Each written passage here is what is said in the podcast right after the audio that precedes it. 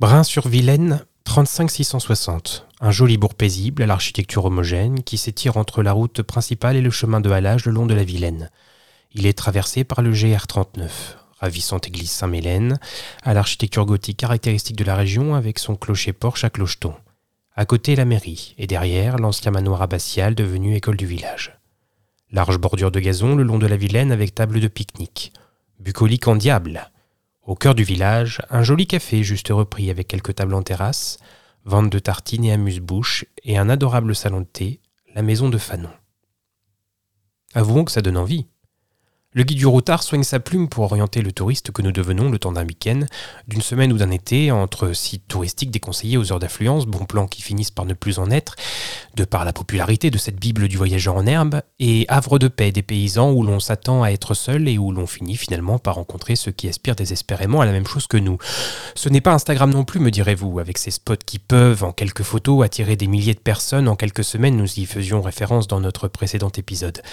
Point d'image dans le guide du routard, juste le pouvoir de l'imaginaire. Un pouvoir à ne pas sous-estimer toutefois, tant les visiteurs d'un jour projettent en ces lieux la promesse d'un ailleurs insolite, propice au repli de leur quotidien rythmé, sinon monotone. Les vacances, c'est une liberté retrouvée. Ici ou là, il faut profiter, découvrir, parfois en oubliant même les limites de cette liberté, car notre liberté ne s'arrête-t-elle pas là où elle perturbe celle des autres? Que dire alors? Des habitants de ces territoires touristiques, fréquentés chaque année par des milliers de touristes, habitants temporaires peu regardants aux aléas que génère leur venue sur les modes de vie des résidents permanents.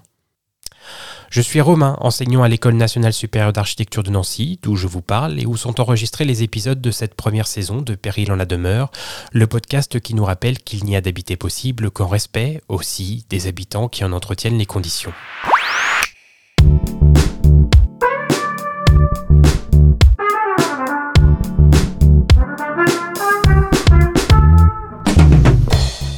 Bonjour et bienvenue dans ce nouvel épisode de Péril en la demeure, un podcast produit et animé par la future génération d'architectes qui, dans le cadre de leur cours en anthropologie de l'habité, sont invités par mes soins à se saisir d'une thématique étudiée par les sciences humaines et sociales pour la mettre dans la perspective des évolutions sociétales à l'œuvre. Dans la poursuite de notre précédent épisode consacré au tourisme de masse et aux côtes maritimes en perdition, mes étudiants s'intéresseront plus spécifiquement dans cet épisode au rapport entre touristes et habitants. Au-delà des avantages économiques, ils souligneront les du surtourisme pour les habitants locaux, à la fois sur le plan environnemental, économique, mais aussi et surtout social, avant de rapporter quelques solutions qui pourraient être mises en place pour pallier ces problèmes. Alors comment concilier les intérêts touristiques à ceux des résidents locaux? Voici le programme de ce neuvième épisode de Péril en la demeure, le podcast qui invite à agir pour habiter demain. Bonjour Chloé, Camille, Mathéo, Manon et Gustave. Bonjour. Vous élargissez donc le propos du précédent podcast consacré au tourisme et à ses effets sur les côtes maritimes, Gustave. Oui, c'est ça. Alors, euh, qui n'a jamais euh, rêvé d'habiter le lieu où il a séjourné durant ses vacances? Euh, A priori, tout le monde, je pense. Alors, pourquoi est-ce qu'habiter un territoire touristique constitue-t-il un péril dans la demeure? D'abord, si on peut penser qu'habiter un territoire touristique peut paraître idéal, de multiples questions se posent en contrepartie. Loin de l'image paradisiaque que l'on se fait de tels territoires. Pour prendre l'exemple de la France, comme on l'a vu précédemment dans l'épisode précédent, elle attire euh, chaque année près de 90 millions de touristes du, dans le monde, du monde entier, soit plus que la population française qui, je le rappelle, est de 70 millions, et constitue la première destination touristique mondiale en nombre de personnes devant l'Espagne ou les États-Unis. Seulement, avec une superficie de près de 550 000 km, nos territoires et la population s'en retrouvent forcément impactés par cet afflux touristique massif. Parce que vivre un territoire, une région de ce type, ce n'est pas seulement y séjourner pendant quelques jours, les populations qui y résident entretiennent un rapport différent à leur territoire. Et c'est de ce sujet que nous souhaiterons traiter au cours de ce podcast. Alors, euh, comme je le rappelle, pour beaucoup d'entre nous, habiter un territoire touristique constitue, donc un rêve, puisque c'est vivre toute l'année sur le lieu où on a profité de la plage l'été dernier, où on a visité de nouveaux monuments, musées, ou bien fait de nouvelles randonnées. On remarque alors que le point commun qui en résulte est que tous ces territoires possèdent un attrait qui en font des destinations touristiques qui attirent un grand nombre de personnes. Cet attrait peut être naturel, par exemple pour les parcs nationaux, ou est culturel, c'est notamment le cas des monuments, des musées, etc. Mais pour véritablement être considéré comme une région touristique, la majorité de son économie doit être générée par le tourisme. De ce fait, cette notion sous-entend la mise en avant des attraits touristiques qui passent par la mise en place d'infrastructures dédiées au tourisme, d'activités culturelles, récréatives ou sportives, ainsi que la conservation et l'entretien de ces attraits touristiques. Euh, de cette façon, par leur attrait ou la mise en valeur de leur territoire, certaines régions se retrouvent plus ou moins impactées par les flux touristiques. Car euh, jusque-là, on aurait tendance à penser qu'habiter un territoire touristique ne pose pas de problème. Pourtant, on a vu qu'au-delà de l'aspect strictement économique, se posent des questions sur le plan environnemental, mais aussi social, dans la mesure où ces territoires s'adaptent face à la pression touristique, notamment face à l'afflux touristique, comme il a été rappelé dans l'épisode précédent, à certains moments de l'année. D'ailleurs, depuis plusieurs années, on voit apparaître la notion de tourisme de masse qui remet en cause l'assaut par les tourismes de certains lieux touristiques, conséquence directe d'une exploitation abusive. Il semble nécessaire d'envisager la façon d'habiter un territoire dans sa globalité, en tenant compte non seulement de ses avantages, mais aussi de ses inconvénients, et bien évidemment des menaces qui mettent en péril la survie de ces territoires. Donc tout d'abord, souvent, les tourismes sont attirés par une culture, un patrimoine, un paysage, pourtant de plus en plus détruits par l'impact même du tourisme. En effet, l'afflux de personnes vers une même destination entraîne une dégradation des écosystèmes, la surconsommation des ressources naturelles, la production de, déchets, etc. Mais, d'après Richard Florida, économiste et sociologue américain, le tourisme est un bon moyen qui favoriserait la croissance économique des, territoires. Il permet de créer des emplois directs et indirects, de développer des infrastructures locales telles que les hébergements, la restauration et les transports. Seulement, il a beaucoup été critiqué pour avoir omis les enjeux controversants du tourisme et comme l'a évoqué Gustave, c'est ici tout l'enjeu de notre venue. Il y a aussi des impacts économiques négatifs, surtout ressentis par euh, ressenti par les habitants locaux, comme le réenchérissement de l'immobilier, comme expliqué plus en détail dans Enjeux sociaux et environnementaux du développement du tourisme urbain, écrit par Ghislain Dubois, scientifique expert en changement climatique, et Jean-Paul Serron, docteur en économie. En effet, le tourisme entraîne souvent une augmentation du coût de la vie, de l'immobilier, l'alimentation, etc. Tout cela augmente en fonction de la demande qui augmente aussi. Les locaux peuvent être amenés à partir de leur résidence à cause de la baisse de leur pouvoir d'achat. Le tourisme peut permettre de créer de la vie et une dynamique au territoire, permettre de créer des animations et de divertir les touristes comme locaux. Il peut permettre aussi aux territoires les plus reculés de se faire connaître et de s'intégrer dans le monde. Cela entraînerait une diversité culturelle où les locaux peuvent aussi apprendre et s'enrichir des autres afin de se développer. Seulement, la mondialisation peut entraîner une perte d'identité culturelle aux destinations visitées, puisque les pratiques et coutumes locales peuvent être commercialisées et donc faire perdre de l'authenticité aux traditions du territoire. C'est effectivement ce que nous relevions déjà dans le précédent épisode. De plus, la vie quotidienne des locaux peut être bouleversée par le bruit, la surpopulation, ce qui perturbe la tranquillité et la qualité de vie de certains habitants et crée des tensions entre les habitants et les tourismes. Alors, comment concilier intérêts touristiques et ceux des résidents locaux? Manon, existe-t-il des exemples, des pistes de réflexion, des solutions qui ont déjà fait leur preuve pour permettre euh, à tout le monde de s'entendre? Et puis, euh, peut-être une question qui me titille, est-ce que les habitants de ces lieux touristiques ont choisi ou subissent cette situation? C'est-à-dire, est-ce que finalement, ce phénomène de surfréquentation entraîne un changement de la population locale ou son adaptation à cette nouvelle donne économique et démographique? Il semble qu'habiter un territoire touristique soit un choix de la part des habitants. En effet, le tourisme de masse n'est pas de rigueur tout au long de l'année. Il apparaît plutôt pendant les périodes de vacances, comme à Noël, à Pâques ou en été, ce qui finalement ne semble pas être la majeure partie du temps. D'ailleurs, les territoires touristiques semblent moins habités pendant ces périodes, puisque les résidents partent également vers d'autres destinations. Dans certaines villes touristiques, la majorité des habitations sont des résidences secondaires, par exemple, pour la petite ville de Lacano en Gironde, 75% des habitations sont des résidences secondaires. Heureusement, il existe des petites solutions du quotidien, mais qui sont toujours euh, assez minimes, parce qu'en effectuant des recherches, on remarque qu'il n'y en a pas beaucoup qui sont mises en place pour concilier à la fois les intérêts des résidents et ceux des touristes. Comme nous l'avons vu précédemment, les structures mises en place euh, dans les villes, comme les grands hôtels dans les stations de ski ou les casinos dans les stations balnéaires, sont principalement destinées aux touristes. En réalité, on ne prend que très peu en compte le point de vue des habitants. Évidemment, si l'on s'intéresse au Mont-Saint-Michel qui ne compte que 20 habitants et plus de 3 millions de touristes chaque année, on choisit forcément de satisfaire la majorité. Cependant, on retrouve quand même de petits aménagements dédiés au bon vivre des habitants. Une des principales préoccupations des habitants de ces lieux, et ce n'est pas surprenant, c'est de ne pas pouvoir se garer en ville quand il y a trop de touristes. Par exemple, à Collonges-la-Rouche, classé plus beau village de France, les habitants ont une autorisation spéciale pour circuler dans le village, chose que les touristes n'ont pas le droit de faire. Les nuisances sonores sont également euh, des soucis rencontrés dans de nombreuses villes, mais elles sont davantage prononcées dans les territoires touristiques. Aussi, une solution certes bien plus basique, mais pas pour autant inintéressante, résulte dans le double, voire le triple vitrage, qui évite d'entendre trop les bruits de la rue à l'intérieur de son logement. Dans certains endroits, on ira même jusqu'à parler de surtourisme, c'est-à-dire la concentration, voire la saturation de certains lieux touristiques, qui va au final nuire au tourisme en général et davantage encore à ses résidents. À ce stade, il y a donc bien péril en la demeure. Et si on considère que 95% des voyageurs ne vont que dans 5% du monde, c'est qu'il faut mettre en œuvre certaines solutions pour éviter que le surtourisme ne devienne trop fréquent. D'ailleurs, dans l'épisode précédent, on évoquait le cas de Venise, et on peut lire dans le magazine euh, Challenge que pendant le carnaval, les autorités limitent le nombre de visiteurs à 20 000 par jour. Cela reste un chiffre certes très important, mais il permet d'améliorer la qualité de vie des habitants et des touristes. Ce dispositif est mis en place dans plusieurs villes, il s'avère assez efficace. C'est également le cas de l'île de Porquerolles qui limite ses visiteurs à 6 000 par jour, comme nous en informe le Figaro dans un article qui nous parle des mesures mises en place dans 12 destinations touristiques. Et je laisserai Mato développer ce point un peu plus tard. Aussi, la grotte de Lascaux a été fermée en 1963 pour éviter les dégradations, et aujourd'hui, une reproduction de celle-ci a été créée pour préserver le site.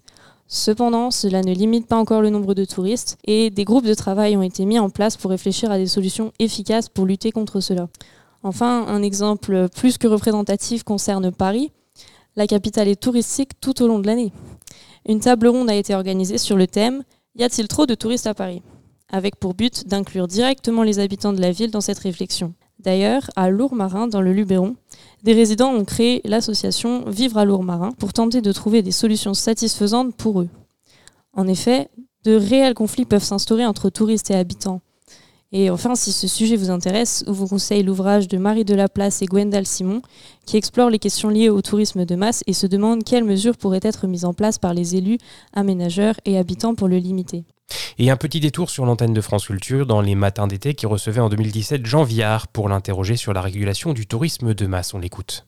On ne peut pas tous aller au même endroit au même moment on ne peut pas avoir tous les hôtels dans un quartier, c'est plus habitable, etc. C'est-à-dire qu'il faut penser le touriste dans la société. Et ça, si vous voulez, je pense qu'on ne l'a pas fait. Vous savez que c'est le seul secteur en France où il n'y a aucun grand laboratoire de recherche. Et économiquement, c'est par exemple plus important que l'agriculture, y compris en termes d'aménagement du territoire. le tourisme, ça aménage massivement le territoire, y compris si on fait des autoroutes et des TGV. C'est beaucoup parce qu'ils sont pleins de touristes. Mais on dirait que c'est spontané ça nécessite de la réflexion, ça nécessite du doigté, ça nécessite qu'on diffuse les gens dans le territoire, que quand vous allez visiter un château très connu, on vous donne une entrée pour un qu'il est moins, etc., etc. Il y a un énorme travail à faire pour diffuser et pour que l'habitant L'habitant, il peut y trouver son plaisir. Moi, j'habite dans une région très touristique. Hein, honnêtement, j'habite dans le parc du Luberon. Il est clair qu'on est content quand les touristes arrivent parce que c'est aussi la fête pas seulement en termes de business, mais on est content jusqu'au point où effectivement on peut continuer à garer notre propre voiture. Donc il y a un équilibre à gérer. Regardez Airbnb, beaucoup de gens louent Airbnb pour faire la fête. Forcément, il faut un bruit d'enfer. Ben, c'est pas possible. On est dans un immeuble. Bon, c'est ce que disait euh, Joseph Sixix sur les, les, touristes qui vont se saouler la gueule parce qu'ils sont en vacances, il n'y plus aucune règle, aucune contrainte. Donc faisons attention de ne pas tuer le phénomène, mais effectivement, il faut le gouverner, pas le réguler. Réguler à une notion négative, mais le gouverner comme on gouverne la politique industrielle. Il faut avoir une culture du voyage qui entraîne un respect de celui qui vous accueille. Donc il y a tout ça à mettre en place. Il ne faut pas refaire un tourisme de riches comme c'était avant. Et puis je vais vous dire, ça n'arrivera pas. Le, tourisme est un phénomène de mouvement, de désir qui est extrêmement puissant. Non, il faut le gouverner. Il faut effectivement mener les politiques pour diffuser dans le territoire. Il faut faire découvrir de nouveaux lieux. Il y a des endroits comme Venise ou autres où effectivement il n'y a, pas de raison que les gros bateaux secouent la ville. il faut créer un rapport de force avec le tourisme qui n'est pas uniquement une boîte afrique, qui doit être effectivement aussi aussi un respect, parce que c'est une question d'hospitalité. Il y a un phénomène d'hospitalité dans les deux sens, le mot à double sens, et je crois que si vous voulez, c'est là-dessus qu'il faut se battre. Il ne faut pas se battre effectivement pour refavoriser un tourisme d'élite, ça ne se passera pas, et en plus ça serait une mauvaise idée, euh, mais par contre, effectivement, il faut se battre sur la politique, sur l'organisation. C'est un enjeu essentiel, hein, parce qu'à un moment, en plus on est dans une phase nationaliste, on est dans une phase il y a des discours antitouristiques, vous changeriez le mot, vous mettriez arabe à la place, on ne serait pas très loin de ce qu'on peut entendre à certains endroits. Donc je veux dire, il est important qu'on comprenne qu'il ne faut pas laisser les sociétés se révolter à certains endroits, il faut effectivement leur donner la chance de vivre en harmonie avec les touristes. Il y a un gros boulot. Pour votre intermède, Manon, vous proposez d'interpréter avec Jules à la guitare Indigo Night de Tamino. On vous écoute.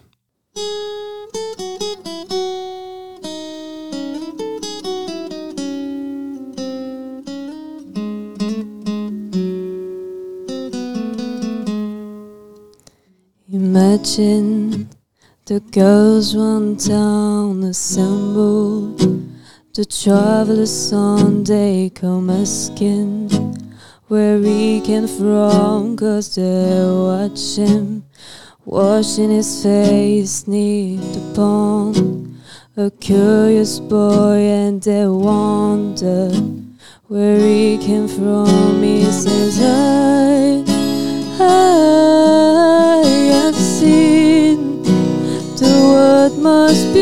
beautiful places. Still, I feel as if I am walking machine, watching onto a screen. There is nothing in between to me. This might as well not be real.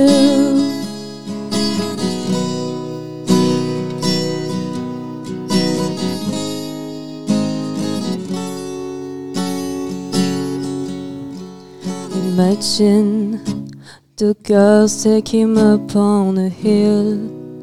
It's an indigo night, there's a chill. The boy is confused, but he's still as they gather around him. So many of them, they all sing about the pleasure of life, and he cries. Why can't I sing along with some feeling, oh, some meaning?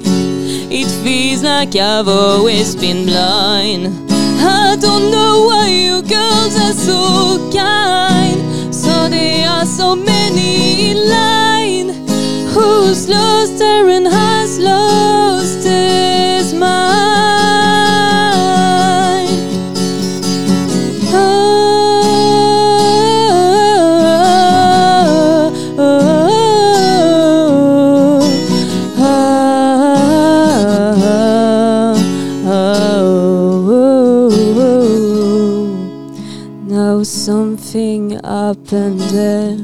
The smell of the grass, or maybe the air. There was no more despair. Just something about that night. Maybe the girls tell it some lie and made everything right. Cause it's never been more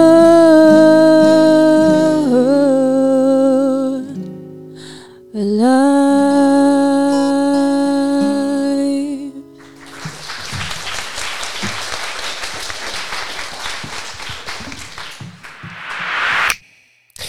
Très belle interprétation d'Indigo Night, Tamino. Merci Jules et Manon qui reprend place à la table de Péril en la demeure, euh, où nous parlions juste avant la pause du fait d'habiter un territoire touristique et de la nécessité d'harmoniser et surtout de pacifier les relations entre habitants et touristes. Mathéo, je crois pour votre part que vous avez quelques exemples concrets de projets qui font la part belle au tourisme dit durable.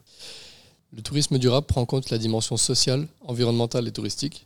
En résumé, l'objectif du tourisme durable est ainsi de voyager en minimisant son impact environnemental, tout en contribuant à l'économie et aux populations locales. Le tourisme durable et responsable touche à la fois au mode de consommation, au déplacement et à tous les impacts associés aux touristes. En ce sens, je vais vous présenter quelques projets à travers le monde visant à faire face aux problèmes posés par le surtourisme. Donc en premier lieu, on peut penser à des solutions euh, qui visent à limiter le nombre de logements. Et euh, pour citer un peu euh, un exemple qui témoigne du ras-le-bol des habitants de régions touristiques face à, cette, ce surtourisme, on peut parler d'un incident qui s'est produit en 2017 à Barcelone, où un bus de touristes a été attaqué par une manifestation anti-touriste, donc qui luttait contre l'hyperfréquentation touristique et l'échange a quelque peu dégénéré. Donc, euh, à la suite de cela, euh, la mairesse Ada Colau de Barcelone a entrepris des mesures drastiques pour réguler l'hébergement en mettant en place un plan urbain de logement touristique, donc euh, visant à stabiliser et réguler le nombre d'établissements touristiques, donc en limitant l'ouverture de nouveaux établissements. Depuis lors, d'autres villes ont suivi l'exemple de la capitale catalane. Donc, on a évidemment Venise, qui a été citée dans le podcast précédent, ville dans laquelle le nombre de nouvelles chambres d'hôtes est actuellement limité on a également euh, Majorque et Amsterdam qui ont été des, exemples couverts donc, euh, sur lesquels je ne vais pas revenir. J'aimerais revenir sur une solution euh, en Islande qui pourrait être appliquée dans plus de, régions touristiques du monde, qui vise à limiter le nombre de nuits des, chambres touristiques à 90 par an. Donc ces mesures ne sont que quelques exemples d'une tendance mondiale qui se développe où les destinations touristiques cherchent à faire face à l'afflux massif de visiteurs et à remettre en avant la vie des riverains. Une deuxième solution consisterait à réguler la fréquentation des sites touristiques, voire même à interdire tout bonnement leur accès. Donc euh, lorsque les sites touristiques sont confrontés à une surpopulation, la régulation et la limitation de l'accès deviennent des solutions privilégiées. On a par exemple l'exemple de Angkor euh, qui a augmenté euh, le prix de ses visites de 20 à 37 dollars en 2016 pour limiter le nombre de visiteurs qui atteignaient 2,5 millions par an. L'accès au sanctuaire, sanctuaire central pardon, a également été restreint à des groupes de moins de 100 personnes simultanément. Au Galapagos également, c'est la régulation des excursions en mer qui est mise en place. Et en parallèle, l'exploration de l'île à pied est encouragée euh, via de nombreux euh, sites de marche, selon 14 euh, règles précises à respecter. Au Machu Picchu, encore une fois, citer un nouvel exemple de limitation. Donc les visites quotidiennes sont limitées à 5000 et des, mesures similaires ont été adoptées sur les îles de Santorin ou Dubrovnik. Mais certaines, certaines zones touristiques sont allées encore plus loin comme en Thaïlande, où les îles de Koh Koh Nui et Koh Nai, au large de Phuket, ont été tout bonnement fermées au public afin de permettre à la nature et la biodiversité de se rétablir après les dommages causés par les touristes. Euh, la France, quant à elle, n'est pas forcément en reste. Le Sénat a récemment adopté à l'unanimité des mesures visant à lutter contre la surfréquentation des sites protégés, tels que la dune du Pilat, le Mont Saint-Michel ou encore le Mont Blanc. Néanmoins, il revient euh, aux maires de ces communes de les mettre en œuvre. Une troisième solution euh, face à des problèmes posés par le surtourisme vise à réguler la hausse des prix des produits de base et euh, à réduire le nombre de commerces pour, tourisme, pour touristes. Pardon. en effet, le surtourisme a non seulement un impact néfaste sur l'environnement, comme on l'a vu précédemment, mais il affecte également le niveau de vie des habitants locaux. Comment peuvent-ils survivre lorsque les prix de l'immobilier s'envolent? Donc à Barcelone, comme dit précédemment, des mesures ont été prises pour réguler la hausse des prix de l'immobilier et euh, freiner l'afflux de nouveaux magasins destinés aux touristes. À Amsterdam, aucun nouveau commerce de souvenirs n'est autorisé à ouvrir ses portes dans le centre-ville Dubrovnik est également en train de réduire le nombre d'étals de babioles et de tables dans les restaurants. Quant à Venise, les fast-foods sont désormais interdits en centre-ville pour ne pas dénaturer euh, le centre historique. Ces mesures visent donc à préserver l'authenticité des quartiers et à maintenir un équilibre entre l'activité touristique et la qualité de vie des habitants locaux. Il est essentiel de trouver des solutions pour protéger les communautés locales et préserver l'identité des lieux face à l'afflux massif des tourismes et de la commercialisation excessive. Enfin, je vais conclure en vous citant quelques mesures un peu plus euh, radicales. Face au tourisme euh, mal élevé, qui endommage délibérément des vestiges historiques en gravant leur nom, qui cause des accidents en voulant prendre le selfie parfait, ou qui perturbe euh, la vie des animaux locaux en les nourrissant de manière inappropriée, des mesures de répression sont de plus en plus mises en place. En effet, de nombreuses autorités locales n'hésitent pas à infliger des amendes aux touristes dont le comportement est irrespectueux envers l'environnement ou les habitants locaux. On peut prendre l'exemple euh, de Rome et Venise, qui ont établi des règlements qui répertorient les règles de bonne conduite à respecter. Et ces règles ont récemment été transgressées par un couple de Berlinois qui préparaient un café sur un réchaud au pied d'un des plus beaux ponts de la ville. Le verdict a été une amende de 950 euros pour eux. Un autre exemple concerne la photographie à Kyoto. Il est désormais interdit de prendre des photos dans le célèbre quartier de Gion, où vivent encore de nombreuses geishas. Cette décision a été prise par le comité des habitants, désabusé par les mauvaises manières de la plupart des touristes. Ces mesures répressives visent à sensibiliser les touristes par rapport à adopter un comportement irrespectueux et responsable envers les lieux qu'ils visitent, en préservant leur patrimoine culturel, leur environnement ou le bien-être des habitants locaux. En conclusion, Le tourisme est à prendre sérieusement en considération par les communes et les gérants des lieux attractifs. En effet, nous avons vu tout à l'heure que l'afflux touristique a un impact négatif sur les, écosystèmes, les ressources naturelles et il crée énormément de déchets qu'il va falloir gérer le mieux possible pour sauvegarder la planète, comme on l'a vu dans l'épisode précédent. 95% des touristes ne visitent que 5% des pays du monde et cela crée un surtourisme important dans certaines zones. Ainsi, il y a une production importante de nuisances sonores, une augmentation du coût de la vie sur place qui favorise la croissance économique des territoires, créant des emplois et des infrastructures adaptées, mais aussi un développement important de logements secondaires. Cette croissance économique a un impact sur les locaux qui, eux, perdent leur pouvoir d'achat et ne sont pas toujours écoutés par les élus. Ces changements drastiques mis en place pour accueillir au mieux les touristes dénaturent souvent les coutumes et les identités culturelles, bien que certains ont pris le problème sérieusement et ont opté pour un contrôle du nombre de visiteurs dans les zones attractives. Mais nous, avons vu aussi que le tourisme de masse n'est généralement présent que dans les zones impactées de, que quelques périodes dans l'année. Donc, dans certaines villes touristiques, il n'y a pour la plupart que des résidences secondaires vides la majorité du temps. Ainsi, le tourisme est un sujet d'actualité qui fait débat entre les petites communes qui se battent pour faire leur publicité afin de gagner en croissance et les lieux déjà trop fréquentés qui n'arrivent pas à gérer l'afflux touristique et les tensions que cela crée, il y a péril en la demeure. À court terme et moyen terme, il faudra trouver des alternatives à l'habiter car pour le moment, le tourisme favorise l'étalement urbain rapide et il n'est pas toujours en accord avec la planète et le développement durable, qui sont les enjeux de demain. Ainsi, il faut donc appeler à l'action des architectes et des urbanistes pour établir une urbanité respectueuse, adaptée aux besoins locaux, c'est-à-dire à la fois pour les touristes et les habitants à l'année, afin de créer une symbiose entre eux et éviter toute tension due à l'agacement et au surtourisme. Merci Chloé, Camille, Mathéo, Manon et Gustave et peut-être souligner en complément de votre épisode le développement ces dernières années du tourisme social et solidaire, une forme de tourisme qui plébiscite les petits groupes pour favoriser l'échange pendant le voyage, de telle sorte que les habitants peuvent prendre le temps de créer des vrais liens avec les touristes et inversement. Alors malgré la croissance du secteur, c'est encore une pratique peu connue du grand public, sans doute parce qu'elle se concentre essentiellement dans les pays du Sud, plutôt sous-développés, et parce qu'elle dépend aussi souvent d'associations, d'ONG et de sociétés euh, coopérative. Allez, une euh, ou deux lectures avant de clore ce chapitre sur le tourisme euh, avec un premier article à lire sur la plateforme The Conversation, euh, un article signé Alain Escadafal intitulé Le tourisme de masse est-il soluble dans le tourisme durable? où le géographe interroge l'adéquation de l'un avec l'autre, comme l'indique le titre, en passant par la densification, le dynamisme spatial ou la limitation des conséquences environnementales ou de la gentrification. Et puis un essai de Sylvie Brunel paru en 2012 aux éditions des sciences humaines intitulé La planète Disneylandisée pour un tourisme responsable dans lequel la géographe raconte un tour du monde en famille à la fois drôle et instructif. Dans le prochain épisode, nous nous pencherons sur la précarité étudiante et la difficulté pour une part croissante des jeunes en formation et en apprentissage à se loger, à se nourrir et à mener leurs études sereinement.